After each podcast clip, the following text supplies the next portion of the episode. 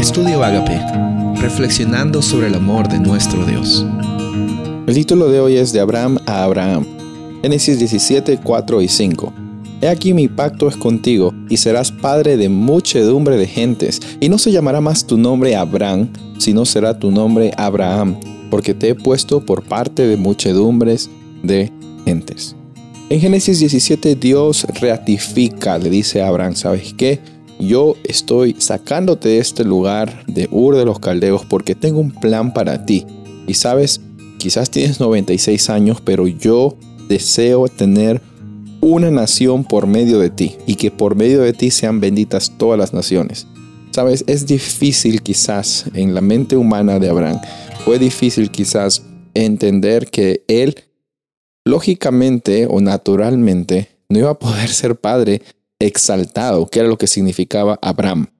Pero Dios ratifica esa promesa de, Abraham de ser padre hasta el punto de cambiarle el nombre para decirle, ¿sabes qué? Tu nombre es, fue Abraham, que significa padre exaltado, y quizás tú no te la crees, pero ahora te voy a llamar Abraham, que significa padre de multitudes. Entonces, estoy ratificando tu realidad de que vas a llegar a ser padre, y más que solo padre por el simplemente hecho de tener hijos, es padre por el, por el hecho de expandir mi pacto hacia todas las naciones del mundo. Todo lo que Dios hace, todas sus interacciones, tienen el propósito de alcanzar a la humanidad y que ellos tengan la oportunidad de vivir con Dios en cada momento.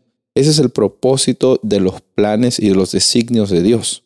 No es que Dios es predecible, todo lo contrario. A veces no sabemos cómo van, como dice, como dijo Jesús a, a, Nicodemo, no sabemos del viento de dónde viene ni va, pero sí lo sentimos. Y sabes, tenemos la certeza que por lo que conocemos de Dios, por lo poquito que conocemos de Dios, Él está en el negocio de alcanzar personas, de ratificar pactos, de transformar vidas, de también darnos la oportunidad de abrir nuestros ojos y ver de que siempre hemos tenido propósito, siempre hemos tenido valor, porque somos hijos, somos hijas de un Padre eterna e infinitamente amoroso.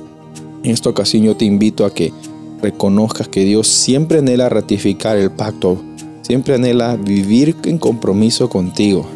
Está esperando de que tú siempre des ese sí para que hoy día sea ese día en el cual el Padre sea glorificado por medio de ti.